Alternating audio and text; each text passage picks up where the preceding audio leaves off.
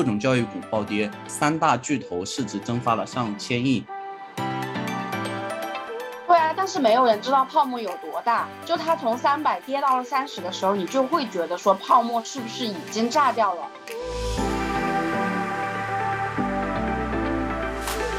培训或者是家教，确实一定程度的拔高了学生的成绩。一方面也觉得这种培训可能是家长跟老师去加强联系的一个纽带。你也会担心他们会形成小圈子。校外培训现在已经干扰到了正常的教育秩序。我们并不否认这些利用外在工具提前到达终点的孩子他们的天分，但是我们。这样其实抹掉了所有没有这些外挂服务的人的努力，因为我觉得校外培训要做到的事情，实际上应该是学校本身它就应该做到的，但实际上大部分的校外培训目前都是为了抢跑。你在这个剪出这一段时间和空间。必须有一个素质教育的能力去填补，那就意味着家长的负担变重了，而且孩子的空闲时间变多了。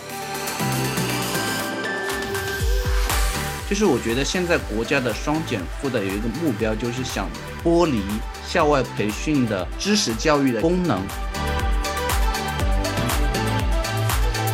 教育的本质和资本的本质是相冲突的。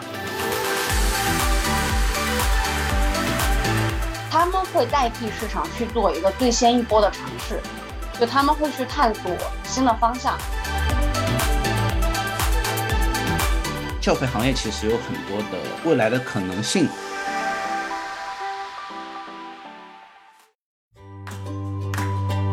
闲话茶水间，没事聊聊天。大家好，这里是闲话茶水间，我是大表哥，我是揽月，我是展姐。无论您是在上班摸鱼，还是在运动健身，欢迎您来到我们的茶水间，和大家一起聊聊一些感兴趣的话题。三个不同体系下的年轻人，三种不同思想的碰撞，希望在休闲之余，也能给您带来一些思考。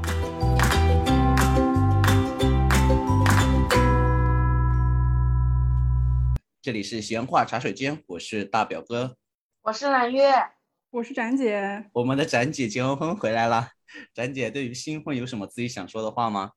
因为疫情和台风，婚礼举办的好一言难尽呐。我们可以以后开个话题聊一聊。但是也是要向所有在基层奋斗的护士和基层工作人员致以最崇高的敬意了。然后我们这一期想聊一聊最近很火的教育培训的问题。这个话题的起源是最近印发的关于进一步减轻义务教育阶段学生作业负担。和校外培训负担的意见，简称“减双负”，一个就是学生的作业负担，一个就是校外培训负担。这个文件最近印发以后，导致了各种教育股暴跌，三大巨头市值蒸发了上千亿。全民现在都在热议教育培训目前的现状以及未来何去何从。然后我们今天也想来跟大家探讨一下教育培训。在目前的中国整个教育体系中间的作用，以及为什么国家要出台这样一个减双负的文件？如果这个文件一旦生效，中国的教育培训未来何去何从，也是我们今天想要探讨的问题。在开始今天的话题前呢，我想问一下展姐跟揽月，你们小时候有过培训的经历吗？有什么有意思的东西想要分享吗？揽月听到你说这个话题的开始，就沉浸在揽月被割韭菜这一茬的痛苦之中。之前好像是高途，他年前因为疫情，然后又过年的时候可能放寒假，那一只教育股涨到了三百多，之前暴跌到三十的时候，我就入场开始抄底，结果。我应该是四月底还是五月三十多块的时候买的吧，结果之后一下降到十四，然后七月二十八号这个文件正式出台之后，现在高图我之前去看的时候已经两块了，简直就离谱。就是从三百跌到三十，现在跌到两块。对，其实我记得今年年初大家有对这个教育培训整个，尤其线上教育过热、资本过热有过一个讨论，说这个泡沫年中或年尾就会要爆。这个问题你们有听过吗？但是没有人知道泡沫有多大。就它从三百跌到了三十的时候，你就会觉得说泡沫是不是已经炸掉了？然后当时是有一些专业的机构出来说，可能上到六十，在一段时间以内，因为你并不知道国家打压这个力度有多大，以及我已经从三百降到了三十，就是市值已经蒸发了十分之九，就有人就觉得这是底了嘛，所以开始抄嘛。等到我入场之后，它就一直狂跌，跌到了十四块的时候，我可能提前听到了一些风声，所以我在十四的时候就全部割掉了，然后转而开始做空。哇，这听起来像个资本大佬，但做空因为是没有那，然后做空赚了吗？做空没太搂得住，做空好像在它跌到九块十块的时候吧，我就把它卖了，所以相当于是补回来一点点。那谁能知道它还能跌到两块呢？我十四开始做空，跌到两块，这个七倍的收益，那我也是赚了呀。韭菜的故事，大家悲欢都不尽相同。韭菜本身的命运 变成韭菜盒子，对，落地成盒吗？我们三个基本上小时候都是九零年代了，你们从小到大经历过一些这样的培训吗？就是对整个教育机构的认知，最直观的认知可能就来自于我们本身去参与这些教育培训提供的服务。我跟你们的认知绝对不一样，因为我来自山东，我们山东是教育培训的一个空白区，你知道吗？山东不是教育大省吗？是呀，我们所有的课余时间都已经被学校填满了，我们的老师和学校都特别的有奉献精神，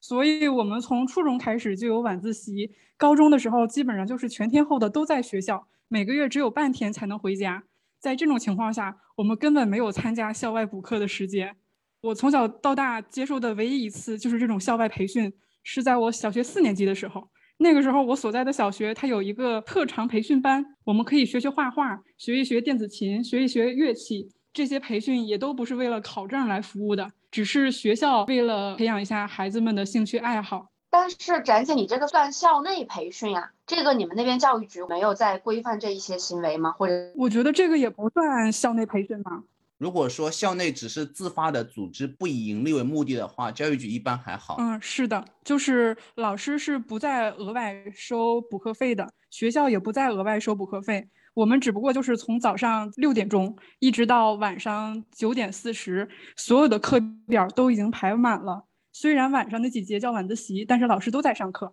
寒暑假也是放的特别短，所以就不算是补课。那这样的话，山东的老师是不是负担就格外的重？嗯，很有奉献精神。我觉得就是山东有什么好担心老师的？你应该可怜心疼一下我们学生。最近有骂战嘛？就是关于老师的问题。因为这次减双负的目的就在于减轻学生的负担，以及缩减课外培训的一些方面。导致的一个直接结果就是校内老师的负担变重了，然后校内老师现在寒暑假也要缩短进行教学质量的提升的相关培训。然后最近网上很火的也是有一个学校的校长在一个类似于交流会上大胆的提出了自己的想法，说啊我们老师现在其实负担已经很重了。再加上现在国内一些学校行政方面的任务特别重，老师其实并没有把百分之百的时间，或者说甚至于少于百分之五十的时间是放在教育本身上面。然后现在你还要把剩下百分之五十还要进一步的去侵占的话，其实老师本身的时间是很少。但我自己觉得啊，就是因为我们山东还是有那种尊师重教的那种传统在的。我来到儒学，对吧？孔子的故乡，孔孟之乡。对，而且老师都很负责任，相对来说还是想在学校规定的时间内，尽可能的把知识教给学生，并且帮助他们考上好的大学。但是我来到辽宁之后，我就发现不是这样的。辽宁会有一些老师，他们会把课堂上的内容刻意的放到课外辅导班去讲，是有这个现象存在的。嗯，好过分哦。我讲一下我的吧，嗯可能我从小到大经历了一个从山东话到辽宁话的一个过程，因为我在南方嘛，在湖南，可能刚开始湖南属于内陆，在没有接触一些呃沿海地方的一个教育改革的情况下，是跟展姐是一样的。我们刚开始小学的时候，除了一些兴趣培训，就是自愿的去交钱，比如说像我们的那些小号、大号、笛子、绘画、书法，呃，学校会组织专门的美术老师或专门的一些音乐老师来教课。一方面也是给学校创收，一方面也确实是培养了学生的兴趣爱好。因为我们到时候每次文艺汇演期嘛，我们的那个学校这方面的乐团呐，还有合唱啊，包括各种文艺表演啊，都会有一个基础嘛。然后这个转变开始在我初中的时候开始。我初中的时候，刚开始我们学校发现了有一些课外培训的问题，然后学校当时为了对抗课外培训做的办法就是，比如说我们周间上完课嘛，嗯，然后学校就会想说，那与其你周末要去课外培训，然后你的钱不知道去了哪里，然后你的教学质量不知道去了哪里，那我学校愿意负责，比如说我在班级每过一个月或两个月做一次选拔考试，考试成绩的前三分之一。就可以免费享受我们周六的半天的学校所谓的官方的补习，就是学校不收钱的，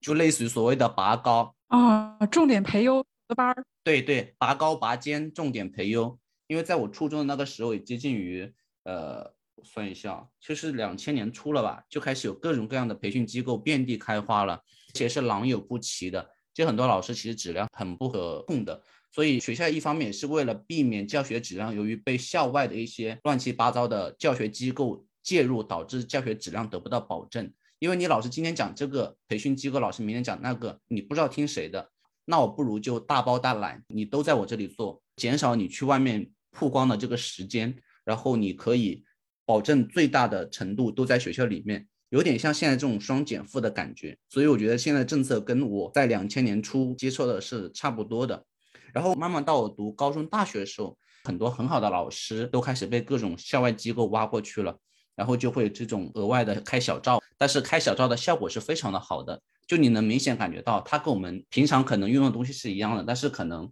他在私下开小灶，类似于一对一嘛，或者是一对少，导致的结果就是说你的成绩的提升效果是非常显著的，培训或者是家教确实一定程度的拔高了学生的成绩。至于这个公不公平，我们在最后就论。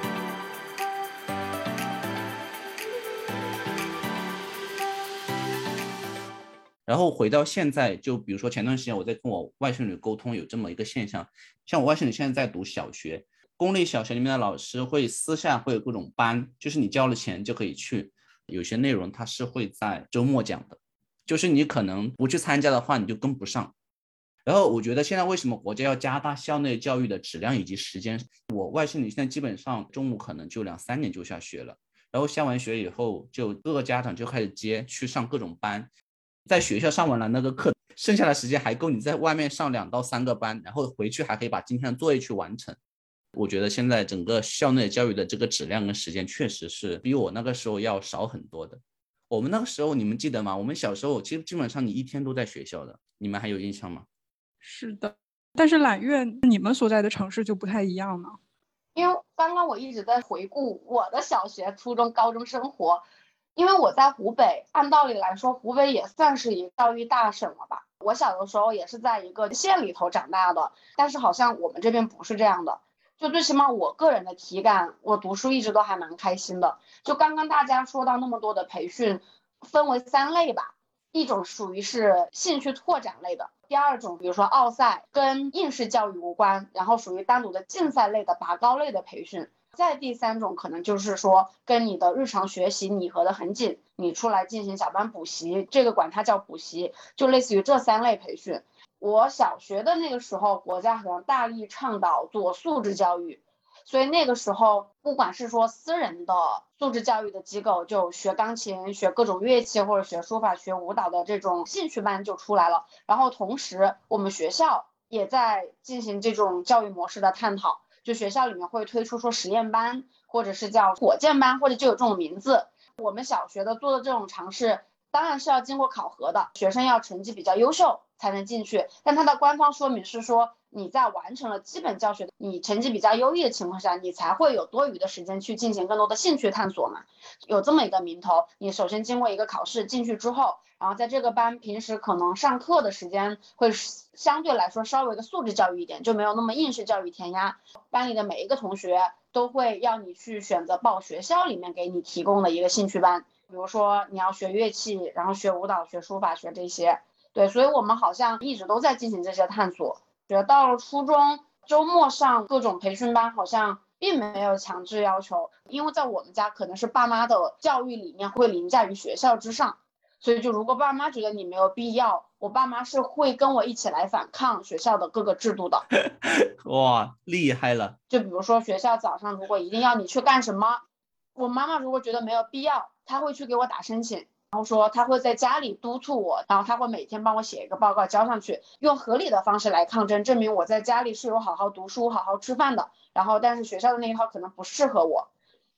可能唯一经受过的荼毒就是在初中的时候。个班上如果有一群朋友，如果里面有一到两个被老师拉去补习，或者是说他们要求老师给他们开补习班，就家长之间就会通。所以这个补习班本来只是说老师我可能都没有收钱，老师可能是说出于人情，你们这两个孩子你们有不懂的，我私下单独帮你们补一补。然后知道的家长多了之后，就莫名的蜂拥而至，就变成了一个班。就会从每天下课之后补习个一到两个小时，就变成了周末要补习个半天。这种时候其实是没有必要去的，但是你会有焦虑感。焦虑感第一个是来自于说，可能别人补习了，然后你没有补习，你可能会跟不上。更多的焦虑是来自于家长层面，可能觉得说要跟老师搞好关系。对，觉得家长一方面促进这个事，确实希望孩子成绩能够提高；一方面也觉得这种培训可能是家长跟老师去加强联系的一个纽带。对，就可能有的时候家长就会觉得说，你们家要是不去，平时老师就会对我的孩子关注少一点，就人之常情嘛。当时有这个情况的时候，我自己提出我想去了。我想去的主要原因是，第一是觉得说你过去可能就是跟大家一起玩的一个过程。然后第二个，你也会担心，他们会形成小圈子，就你的朋友都在补习，他们周末有一天就都待在一起，会发生很多好玩的事情，除了上课之外。然后如果你不去，你星期一跟他们去，其实就是有一点可能有些话题接不上。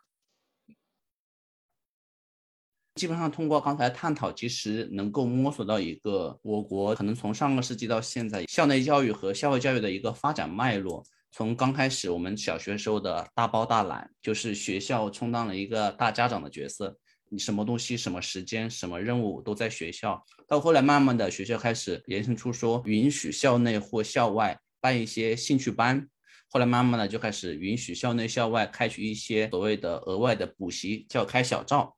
再到我们现在这种全面放开整个校外培训。所以，我们现在想要聊一聊，你觉得为什么现在这个双减负在这个时间段出台，有它深层次的原因和意义吗？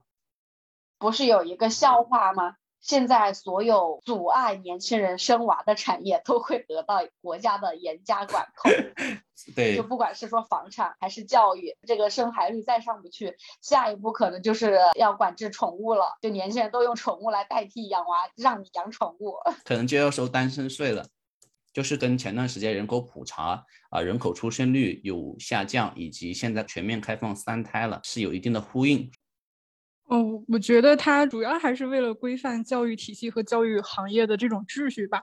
因为就是的确现在进行规范之后，会降低每个家庭的那种教育成本，然后教育成本也是影响到大家的生育的意愿的。但是我觉得就是三胎并不是直接或者核心的原因。主要还是现在教培行业就有点太卷了，反而是突出了是应试教育的那种思想，而不是突出了素质教育。有一个概念，我不知道有没有听说，为什么国家要下令整顿校外培训？是因为校外培训现在已经干扰到了正常的教育秩序。比如说，你不去参加这个所谓的培训，你其实很多课上内容你就没有掉了，这其实会对你整个的教育的公平性产生一定的影响。另外一个就是国家现在明令禁止的，叫超前教育。你在外补习，并不是补习你当下学些东西，是你超前教育。比如说，我现在三年级，那我去补习，我就补习四年级或五年级的，这样你回来就会有一个降维打击。就是说，现在的校外培训一定程度上扰乱了国家选拔人才的公平与公正。比如说最近奥运会很火的苏炳添，对吧？就比如说国家可能需要选拔一批有天分的去参加，比如说奥运的田径赛，国家会有一定的考核标准。好了，国家标准印发下来了，对大家进行一些基本的训练，然后我就开始选拔了。按道理这个程序方面是没有任何的问题的。如果每个人都是公平的去培训，不管是你自身意愿的不愿意去配合，你自身意愿的不愿意去配合，就意味着你自身没有兴趣，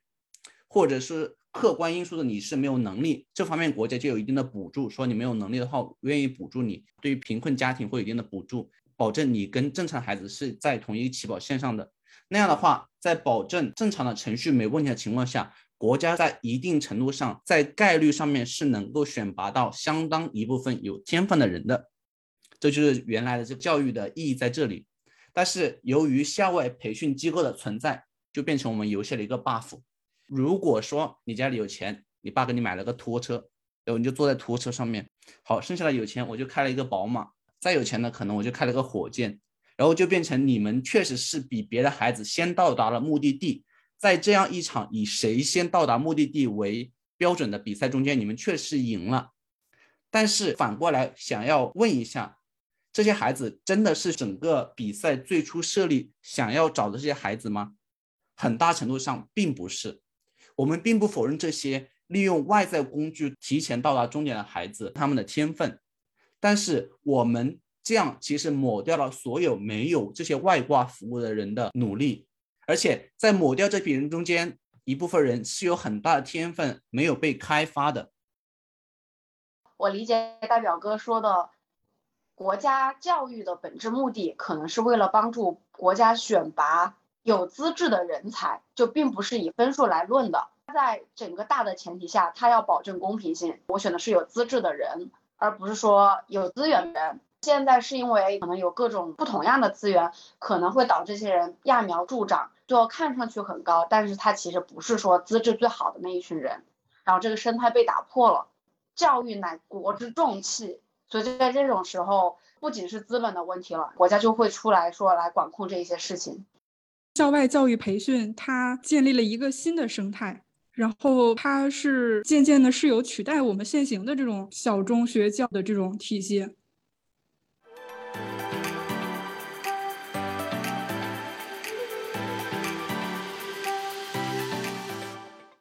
嗯，你觉得校外培训作为国家选拔人才的一个程序的辅助，它对于开拓学生的视野、提升学生的创造力以及一定程度发掘学生的潜力这方面有帮助吗？还是它真的只是创造焦虑，造成学校与校外机构的一个教育内卷，真正的教育质量在原地踏步？我一直都感受不太到说教育的焦虑有多大，我反而觉得课外教育的这个事情其实是在缓解大家的焦虑，不管是从家长还是孩子的角度。因为我觉得校外培训要做到的事情，实际上应该是学校本身它就应该做到的。我觉得校外培训有一定的帮助，就是对于大家开拓视野、创新思维，但实际上大部分的校外培训目前都是为了抢跑。而且目前所有的公立幼儿园或者小学，他们的教材内容是越来越简单的，就是想给大家减负，让你不要学那么多额外的知识。但是所有的校外培训都是在让你提前学初中的东西，学高中的东西，在不停的往上加码。这个跟我们教育改革整个的那种思路都是相悖的。我觉得它是加剧了这种内卷。减负的目的是什么？国家想要通过教育体系改革实现的，其实就是为中小学学生减负啊，就是解决教育的功利化的问题啊。减负的目的，如果是为了拓宽学生的其他综合素质能力的话，一方面学校可以开展更多的素质教育，这方面我觉得目前学校是没有跟上的。第二方面，可以把素质教育这一块交给校外培训，校外培训目前反倒加重了应试教育的砝码。你在这个减出这一段时间和空间。必须有一个素质教育的能力去填补，那就意味着家长的负担变重了，而且孩子的空闲时间变多了。在孩子这个成长过程中间，孩子的空闲时间由什么来填补，很大程度上决定了孩子未来的走向。哎，你这个问题正是我们政府部门这一次出台这次文件想要解决的一个问题。因为他文件当中也就提到了，就是希望鼓励有条件的学校在课余时间向学生提供兴趣类的课后服务活动呀。如果是课后服务不能满足学生他们想要发展兴趣特长需要的话，可以适当引进非学科类校外培训机构参与课堂服务，只不过是由教育部门负责组织和遴选的。其实他这个文件是想改变这个问题，他还是希望学生朝着素质化教育的方向发展。而且他能看到目前我们存在的一些弊端，所以才想在兴趣服务类的方面活动有所增加。就是我觉得现在国家的双减负的有一个目标，就是想剥离校外培训的知识教育的功能，想把教育的大体放在学校内，加强学校为主的一个教育框架，引入或者说引领校外教育去做一个素质拓展。包括人愿意送孩子去一些舞蹈班，或者是说一些歌唱班，可能初衷并不是为了说让孩子有一技之长，而是可能想锻炼一下孩子的社交能力呀，包括认识一些新朋友啊，在与朋友的沟通处理过程中间，慢慢的提升自己的自信啊，这些都是一些软实力或者说素质教育想要诉求达到的一个目的。其实为什么现在国家还要整顿教培，是因为。教育行业现在被外资渗透的很严重，并不仅仅是字面上的资本，也包括一些国外的一些教材或者教育的理念或框架引入本身不是坏事，但是在一个没有监管或者是审核的过程中间，盲目的引入，可能也是对目前的教育改革有一定的冲击。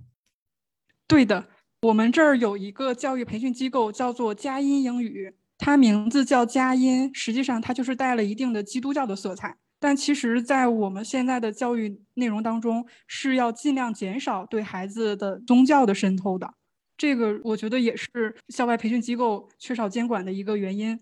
境外教材这个方面，其实我觉得不同的教材引入还好，因为有朋友是在做教育培训嘛，他们会教美国的那个小学科学课，用了那一套教材，那个教材确实很有趣。会通过各种各样的实验，把一些科学原理揭示出来。它这个教材的优点是我们现在小学科学课本不具备的。这个我觉得对待教材可能需要一定的审查，但是也应该欢迎不同的版本的引入。再就是外籍教师这块儿的话，网上也爆出了过来，就是学而思，包括还有一些线上的那种培训机构，他们只是引入了外籍人士。但是其实对他们的教师有没有教学资质、有没有教学水平是缺少一种审查的，这个可能就是需要加强监管的一些原因吧。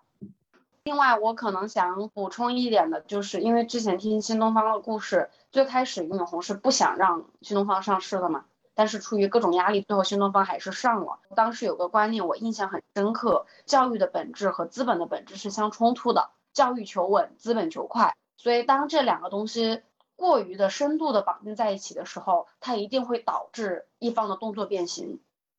会导致教育的本质被改变、被扭曲。对，因为资本的本质是繁殖嘛，教育的本质是为了公平，所以这两个完全是互相冲突的概念。所以一旦资本渗透到教育行业，过于的影响教育行业的未来，其实对教育本身不是一件特别好的事情。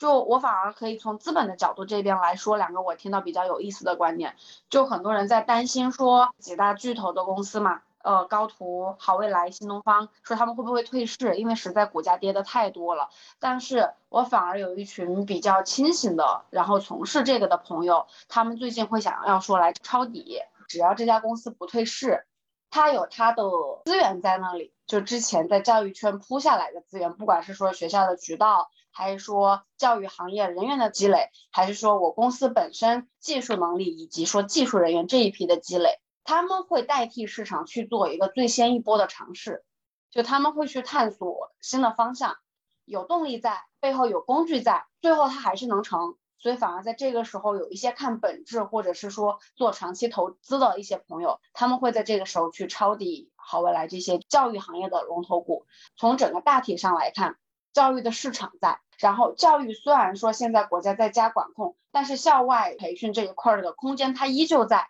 只是说你要更规范。所以在这个时候，你未来能够占据未来趋势的，肯定还是说现在的龙头企业比较有机会。嗯，所以我觉得还是可以拭目以待，期待期待的。这也是我想要探讨的，说教培行业的未来在哪里？像你讲的，其实这几个教培行业的龙头，基本上他们的动作也代表了整个教培行业对未来趋向的一个预测。教培行业其实有很多的未来的可能性，在这一些教育龙头的重新布局下，认清自己在未来的教育行业中的一个角色定位，就是未来肯定会以公立教育为主，机构教育为辅。所以我觉得在这个辅中间，